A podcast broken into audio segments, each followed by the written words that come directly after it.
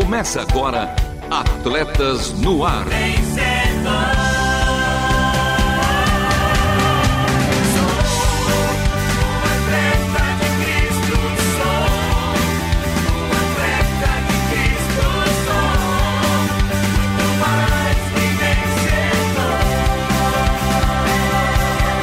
Amando o Senhor, correndo juntos e alcançando muitos. É, ser pai é uma grande bênção que é concedida pelo Senhor, mas ao mesmo tempo é também uma responsabilidade, porque a vontade de Deus é que um pai eduque os seus filhos no caminho certo e no conhecimento da sua palavra.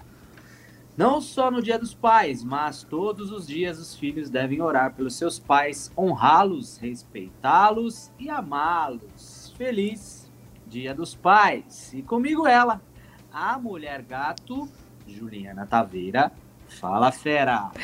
Oi, Luviano! Olá, os nossos ouvintes. Quero também mandar um beijo a todos os pais, né? São verdadeiros atletas, correndo para lá e para cá, principalmente quando somos pequenos, né, Luviano? Então, um beijo a todos os papais aí que fizeram, é, que, que, que estão presentes na vida de seus filhos. Feliz Dia dos Pais a todos! É, e seguimos então com a escalação de hoje. Hoje tem jogo rápido com as notícias do esporte, atletas em campo, hein? Com Daniel Dias, o maior medalhista paralímpico do Brasil, e a última volta. Por isso, e para isso, continue conosco, porque tá começando mais um Atletas no Ar. Não perca a passada. Continue conosco em Atletas no Ar.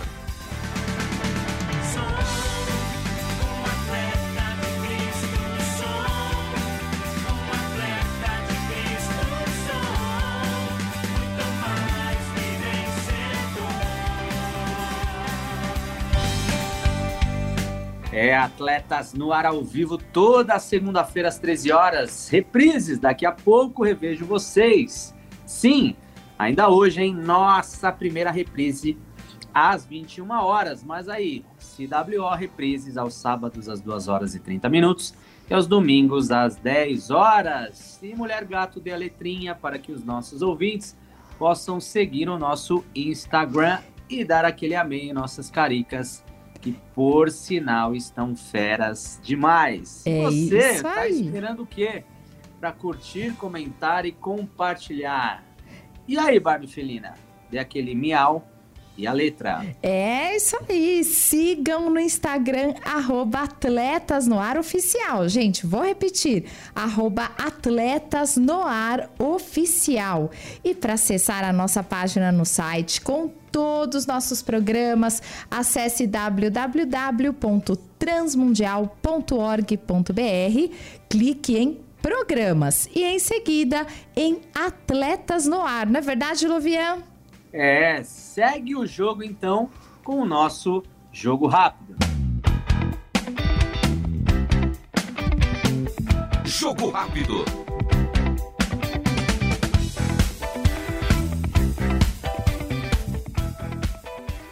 Bem, amigos de Atletas no Ar, estamos de volta aqui no quadro Jogo Rápido e comigo ele que também está de volta, o menino Lusa, Luiz Felipe Pereira. Fala aí, Marcelo, é um prazer estar aqui com você de novo no nosso jogo rápido e tamo de volta, né? É, bora que bora. O destaque esportivo de hoje é do esporte da bola chutada, mas é extra-campo fora dos gramados. Exatamente, né? Normalmente a gente tá aqui pra falar da rodada do Brasileirão, falar dos últimos resultados, mas hoje a gente tem uma notícia inédita aí. É. Talvez não tão inédita, né? Mas É pegou a gente. importante falar, não, não tinha como não falar. Certeza que sim. E pegou a gente de surpresa, né? Pois é, porque o atacante Neymar Júnior, o brasileiro atacante Neymar Júnior, craque, ex-menino Ney e agora adulto Ney, será jogador do Al Hilal da Arábia Saudita. Ele já tava meio brigado assim com o Paris Saint-Germain, né? O PSG, o time com o qual ele jogava. Olha, eu acho que você foi bem legal dizer que tá meio brigado. Tava meio brigado, não só com o time em Com a si, com a torcida torcida. e tudo mais. E já era meio esperado que ele ia sair, uma hora ou outra. Também ele já tava muito tempo lá, né? Aí a galera já tava especulando, né? Ele vai pra Liga Inglesa, que é um alto padrão do futebol. Vai jogar aqui no Brasil, quem sabe, né? Talvez até na MLS, que tá o Messi também. Mas não, ele surpreendeu, que também era uma das expectativas, né? Mas é surpreendente de qualquer forma. E ele foi pra Arábia Saudita. É, podemos dizer que nesse mercado da bola, atualmente, o futebol árabe é a sensação do momento. Até pelas grandes contratações, o investimento que eles estão tendo. E assim, Neymar Júnior jogará no Al Hilal por duas temporadas. Ao final, ele vai receber ao todo um montante de 1,7 bilhão de reais. É claro, convertido para o real, fora a questão de premiação, de prêmios. E com isso, ele visa um dia voltar para o futebol da Europa para poder jogar a Copa de 2026. Então é um contrato de dois anos. Pois é. Enfim, dois anos dá para fazer muita coisa. É um tempo que passa rápido, né? Mas assim, é cedo para cravar qualquer coisa em relação à carreira do Neymar. Mas a gente espera que ele volte também para Europa, né? Para jogar o futebol de alto nível, porque vamos ser bem sinceros assim, apesar da Arábia Saudita estar tá crescendo, contratando gente nova, não é um futebol. E não tem uma Champions League lá. Não tem uma Champions um nível League. desse de campeonato. E não né? dá para concorrer pela bola de ouro, né? Que é um negócio que os fãs do Neymar sempre esperaram dele, né? É, eu acho que assim, é, em relação à bola de ouro, tá praticamente descartado já. Eu Sim, acho que o Neymar, sim. acredito que o Neymar não tenha mais chance de vencer aí o melhor do mundo. Era para ele ter ganhado já se ele tivesse continuado no Barcelona em 2017, porém, ele tomou essa decisão para o PSG nesse ano de 2017, decisão essa que foi a pior da carreira dele. Mas aí, eu penso que eu acho que o PSG não é nem a pior decisão que ele já teve. Eu acho que o Al Hilal pode ter sido até pior. Porque, querendo ou não, o PSG construiu um time que aí podia ganhar uma Champions, né? Por E mais tá, e tá na vitrine, né, do futebol. que... Exato, exato. Por mais que teve o revés aí de não conseguir nenhum título nesse tempo. Mas, assim, o Barcelona também tinha caído um pouco de rendimento. Eu não sei também se ia ser muito bom pro Neymar continuar lá. Mas ir pro Al Hilal, assim, eu acho que foi o chute no balde aí. É, é importante frisar, né, que o Neymar já não tinha clima no PSG, não tinha clima com os companheiros do PSG e não tinha clima com a torcida do PSG. Então ele queria sair também, o PSG queria se livrar dele e o único time que estava disposto a pagar o montante, né, de, se não me engano, acho que 340 milhões por ele era o Al Hilal. No caso do Barcelona, que é o sonho do Neymar de voltar lá, não tinha como pagar todo esse valor. Então essa foi a decisão do Neymar de jogar no Al Hilal. E eu vi um comentário, Luiz, dizendo que a carreira do Neymar é uma das mais tristes em relação aos atletas de alto rendimento, pelo talento que ele tem, por aquilo que ele poderia ser, o que ele poderia oferecer e o que ele construiu ali fora do gramado, com as polêmicas, com as decisões, infelizmente mancharam, né? E falaram que até o Al Hilal é uma mancha agora na carreira dele, mais uma. Exatamente, né? E você- se você pegar, assim, os lances de 2011, 2012 dele no Santos... Até no Barcelona também, né? Ou no Barcelona, sem dúvida. Quando ele ganhou a Champions e tudo mais, a gente não tinha dúvida que ele ia ser bola de ouro uma hora, sabe? Tipo, ou que pelo menos ia levar a seleção pra jogar uma final de Copa. E não foi isso, né? Lógico que teve fatores externos, assim. Não dependia só dele. Mas o que ele conseguiu fazer também não foi muita coisa, né? É, e o que dependeu dele depois que ele foi pro PSG, ele também não cumpriu. Exato, né? Ele teve o quê? Uma temporada boa lá, né? Que foi 2020. E depois disso, Olha, eu ainda acho, Luiz, que essa temporada 2020, né, que o PSG foi pra final da Champions, eu não acho que foi a melhor dele. E sabe o que é muito, muito louco mesmo pensar? Você pega as estatísticas do Neymar no PSG, são absurdas. sim. São absurdas. E ele, é, ele tem muito número. Acho que ele tava de gol, assim, no tempo que ele ficou só atrás do Mbappé, né? Mas o Mbappé é mais centroavante. É. Mas sim, ele era a peça fundamental e ô, desde que ele chegou no PSG, ele sempre esteve em bom nível, né? E ele foi contratado pra ser a peça central, né? O Mbappé Exatamente. não era a peça central, era Exato. o Neymar.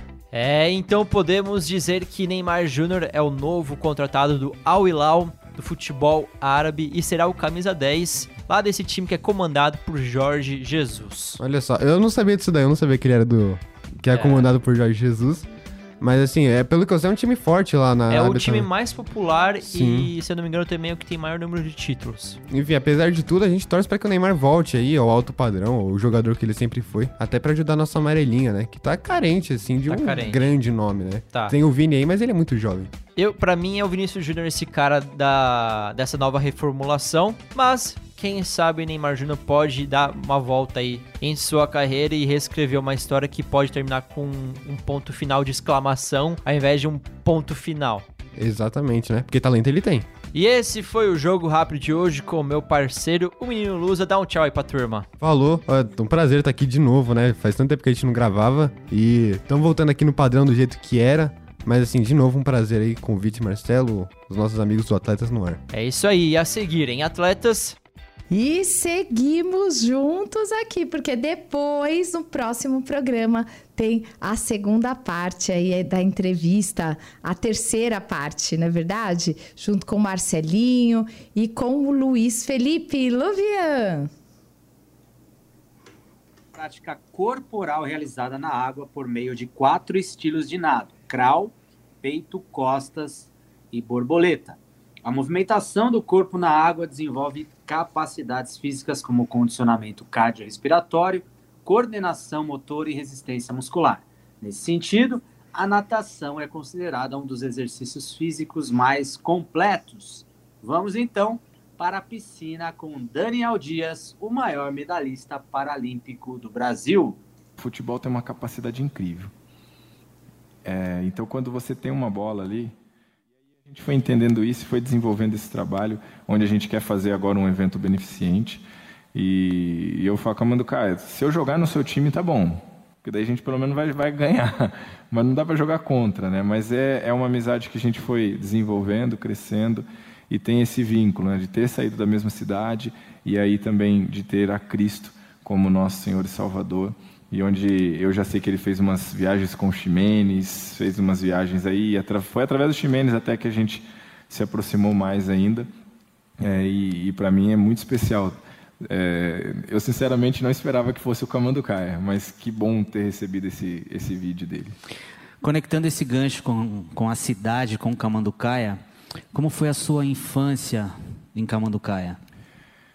Olha, eu digo que a, a minha infância ela foi como de qualquer outra criança que hoje tem seus 35 anos, ou essa faixa etária aí, tá? Eu brinquei bastante na rua, talvez alguns aqui são dessa época ainda, né? Então brinquei na rua, joguei muito futebol, quebrei muita perna, mas a perna é a prótese, tá? Não é a minha perna. É... E, e eu apanhei bastante também, então meus pais foram pessoas que eu digo que tiveram uma sabedoria muito grande. Deus deu uma sabedoria muito grande para eles. Porque o desafio de se ter um filho com deficiência é, há 35 anos atrás, informações não eram como hoje, gente. Então, meus pais não tinham informações nenhuma. E ali eu começo a crescer, desenvolver. Na... E eu digo que, se você está aqui, primeiro louve muito a Deus pela sua vida e louve a Deus pela igreja que você tem, porque a igreja ela foi muito importante, tá?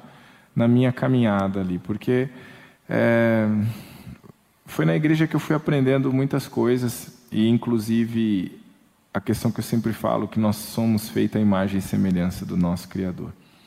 Deus fez você assim como você é, lindo, linda, bonitão, bonitona aí, do jeito que você é, para glorificar Ele. E eu fui entendendo isso nessa minha caminhada com Cristo, nessa minha caminhada com meus irmãos da igreja. E foi muito bom porque é, eu tive um, amigos que até hoje a gente conversa, a gente já não está na mesma cidade, mas a gente cresceu junto ali.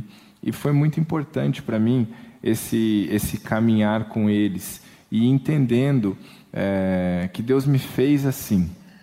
Eu tive sim os meus momentos difíceis, de questionar, né, por que eu, é, qual era o grande motivo que Deus tinha, de olhar, quando criança ali, olhar para os meus colegas e falar, bom, eu sou diferente, cara.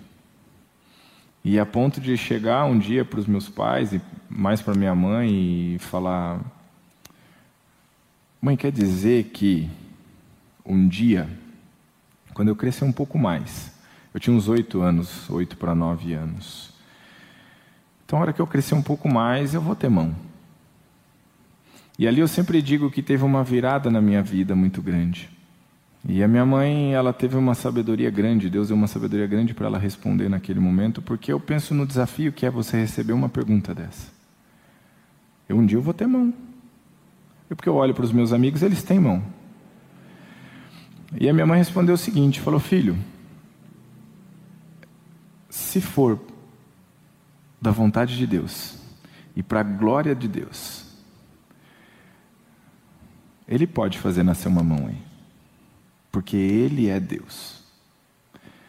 Mas, filho, se for para glorificar a Deus e da vontade de Deus, que você continue sendo como você é. Você vai continuar sendo como você é. Você é amado por Ele. Ele te fez a imagem e semelhança dele. E eu, sinceramente, quando eu ouvi aquilo, eu lembro como se fosse hoje. Parece que eu tirei um caminhão dos meus ombros. E minha mãe disse que eu até dei uma respirada e eu nunca mais perguntei nada sobre essa questão da minha deficiência. E aí eu lembro que desse momento eu começo a a minha conversa com Deus, né? E realmente fui entendendo que Deus me fez a imagem e semelhança dele. O problema é que a gente foca por muitas vezes a imagem e semelhança no que a gente olha e vê. Você já parou para pensar qual é o tamanho do nosso Deus? Quais são as características desse nosso Deus? Esses dias eu me peguei pensando nisso. Qual é o tamanho do nosso Deus? Eu não consegui definir o tamanho de Deus. E está tudo certo em relação a isso. A gente não vai conseguir nem imaginar o tamanho desse nosso Deus. Mas ainda assim você é feita a imagem e semelhança dele. E esse foi um processo importante na minha vida. Entender essa imagem e semelhança não no que eu vejo, mas de que cada um de nós temos características diferentes. O bacana de tudo é que nós somos iguais em nossas diferenças. Porque você é igual a mim no sentido filho de Deus. Mas você não é igual a mim na característica. Uma das minhas características é a deficiência. Mas ela não é também a nossa definição. Uma das suas características pode ser você ser loiro. Mas ainda assim não é a sua definição. E eu fui compreendendo isso no decorrer da minha vida. E quando eu digo que a minha infância foi como de qualquer outra criança, é porque eu fiz o que todas as outras crianças faziam. Eu joguei bola, eu andei de bicicleta, eu fiquei de castigo, que eu acho que vocês devem ter ficado também. Espero que sim, tá? Porque quer dizer que você foi uma criança que se movimentou, foi ativa, né, gente? Eu fui uma criança que chorei, que caí, que sorri e que aprendeu com tudo isso. E foi aprendendo, às vezes a duras penas, às vezes em momentos difíceis, aonde eu sofri preconceito, eu sofri o bullying, hoje chamado, momentos desafiadores que eu tive que passar na minha vida. Mas eu fui entendendo que Deus estava comigo em todos os momentos e que se eu posso compartilhar algo com você, eu não sei como está a sua vida hoje. Eu sinceramente não tenho nem como saber isso, mas Deus sabe de tudo. Ele sabe de todas as coisas, ele sabe como está o seu coração. E que por alguns momentos, se você tiver vontade de questionar, questione a Deus. Ele quer te ouvir, porque para mim foi um, foi um livramento isso mesmo, de Deus qual é o grande propósito de tudo isso? E eu, sinceramente, gente, quero dizer para você que talvez a sua resposta não vai vir agora. Porque nos momentos eu fui, eu fui entender isso anos depois, quando eu comecei a nadar.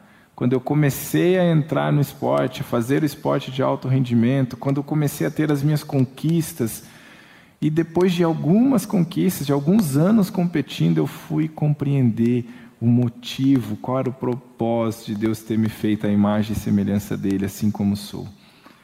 Então, sim, a minha infância foi incrível. Eu tenho grandes recordações da minha infância, inclusive dos momentos difíceis, desafiadores.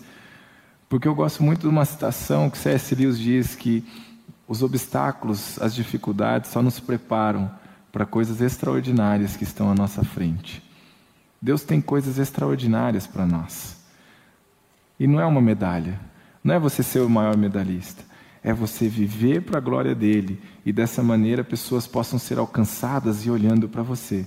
Quando diz aqui que o jogador Elias falou: Olha, tem alguém orando e olhando para você, eu digo isso. Alguém está olhando para você. E qual é o testemunho que a gente tem dado? Porque às vezes acha que é só o atleta, é só o pastor, é só o líder. Não, é você. É você que Deus está te chamando.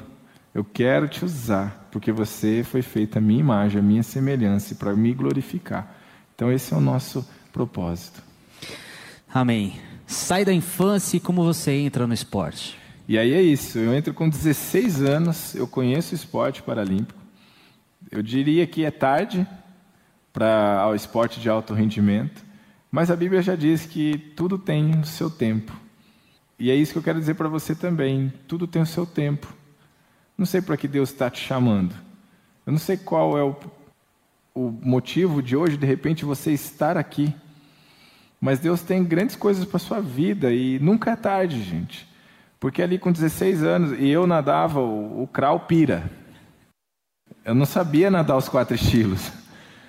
É, e ali, eu, quando eu, eu vi pela TV o Clodoaldo Silva, que é uma outra grande referência do esporte paralímpico.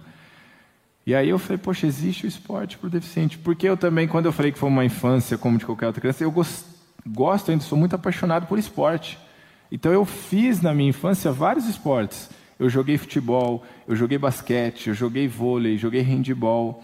Eu cheguei a disputar campeonatos dessas modalidades, mas eu não conhecia natação. Na grande Camanducaia não tinha piscina. E aí a gente não tinha como fazer, meus pais não tinham condições também de. E aí eu não conhecia natação e muito menos esporte paralímpico. Eu não sabia que existia, irmão, não sabia que existia esporte paralímpico.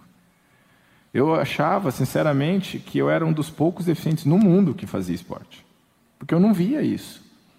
Não era uma coisa que você ligava a TV e, ah, nossa, está passando. Não era assim. Hoje está melhorando, né? Hoje tem mais divulgação, mas em 2004, quando eu conheci, lá foi a primeira vez que eu vi. E aí eu falei, poxa, existe o esporte para pessoa com deficiência, eu quero fazer isso. Aí eu cheguei para conversar com meus pais, falei, olha, eu quero fazer esporte. Eu vi que existe isso aí, me ajuda, eu quero, quero procurar saber. E aí foi quando eu conheci uma associação que trabalha com, até hoje, né, ela trabalha com crianças com deficiência, de São Paulo, que é a ADD, e o forte da DD é o basquete em cadeira de rodas. É, e aí eu sempre digo, né, a Jesuscidência. Tem coisas que acontecem na vida, gente, que, que não tem como explicar, é só Deus. Meu pai tá nesse, nessa mesma época que eu tinha acabado de falar com ele, ele estava numa palestra.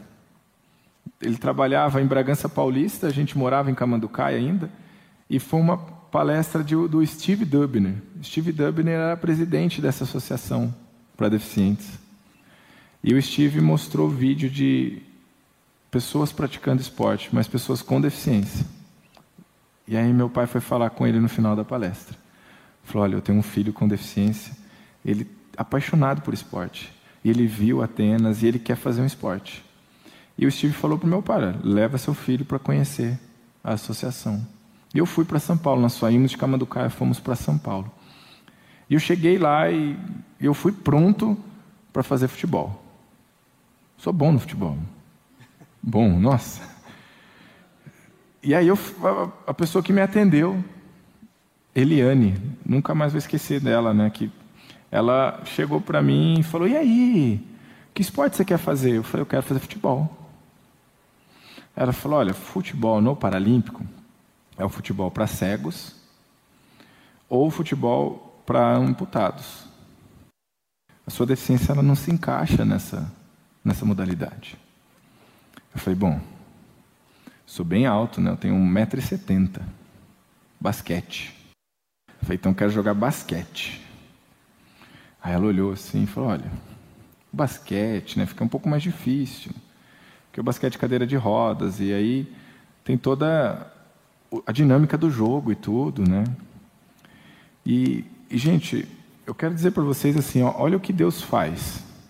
Porque essa pessoa que me atendeu, ela olhou para mim e falou assim, ela, a primeira vez que ela estava me vendo. Ela falou, Daniel, você tem um perfil para ser um nadador. O que, que você acha da natação? Eu olhei para ela e falei, bom, não sobrou nada né, do que eu queria. Não é o que eu acho da natação, né? É o que você está me apresentando, né? Mas esse é o nosso Deus. Ele coloca pessoas na sua vida, sejam elas cristãs ou não, tá? Deus pode fazer o impossível acontecer. Ele pode fazer grandes coisas na nossa vida. Porque se for da vontade dele, vai acontecer. E naquele momento eu falei, eu vou fazer. E quem que eu tinha visto na TV? O Clodoaldo. Naquele momento que ela falou que eu tinha o perfil para ser um nadador, eu falei, eu quero ganhar do Clodoaldo. Vou fazer esse negócio aí, meu. Clodoaldo, quem é Clodoaldo, né? O cara só ganhou seis medalhas de ouro, ah, deixa ele para mim. Eu falei, eu vou fazer a natação. E aí eu estava nesse ponto. O único nado que eu fazia é o craupira, né? Que é esse que cabeça para fora, assim, não fogava, de vez em quando bebia uma aguinha ainda, né? E aí eu fui fazer, conhecer a natação. Naquele momento que eu fui conhecer a natação, é... a professora chegou, que daí era a professora Márcia, ela chegou e falou, olha, você já sabe nadar? Já? Eu falei, não, não sei nadar. Eu sei me virar. Aí ela falou, ah, faz aí o que você sabe. Aí eu fui me achando daquele jeito, né? Ela falou, ah, Tá, já é um começo, porque você já consegue ficar parado aí e tal. Então falei, e aí eu comecei a fazer aulas de natação. Aí eu quero fazer um teste aqui agora. Alguém sabe nadar os quatro estilos aqui já, gente? Ótimo, olha, nova, beleza. Eu vou usar você aí, irmão. Quanto tempo você levou para aprender os quatro estilos? Mais ou menos, não precisa ser. É isso. Um ano. É isso mesmo, tá, gente? Ó, leva cerca de um ano para você. Tem gente que leva um pouco mais, um ano e meio para você aprender os quatro estilos. Então, recordando dos quatro estilos, é o borboleta, costas, peito e crawl. Você sempre começa pelo crawl, depois você vai por costas, e aí alguns já têm a facilidade de levar o borboleta e o peito junto, tá? que são nados um pouco que exigem um pouco mais de técnica, esforço, então você tem que estar tá sabendo nadar já para trabalhar esses outros dois estilos. Eu levei mais ou menos isso aí, oito aulas para aprender os quatro estilos. Em oito aulas que eu fiz, eu aprendi os quatro estilos. Isso é muito rápido. Ali eu descobri um dos dons que Deus tinha me dado. Com meus 16 anos. E é claro que a professora percebeu isso e falou: você precisa treinar mais, você precisa se dedicar mais, você precisa. E foi aonde eu comecei aí a treinar. E você ouviu a primeira parte da entrevista. A segunda parte da entrevista irá ao ar no próximo Atletas no Ar. Luvian! É, já passamos pela Vila Paralímpica, hoje pela piscina, e no próximo programa iremos para o vestiário. Agora é a última volta. Última volta!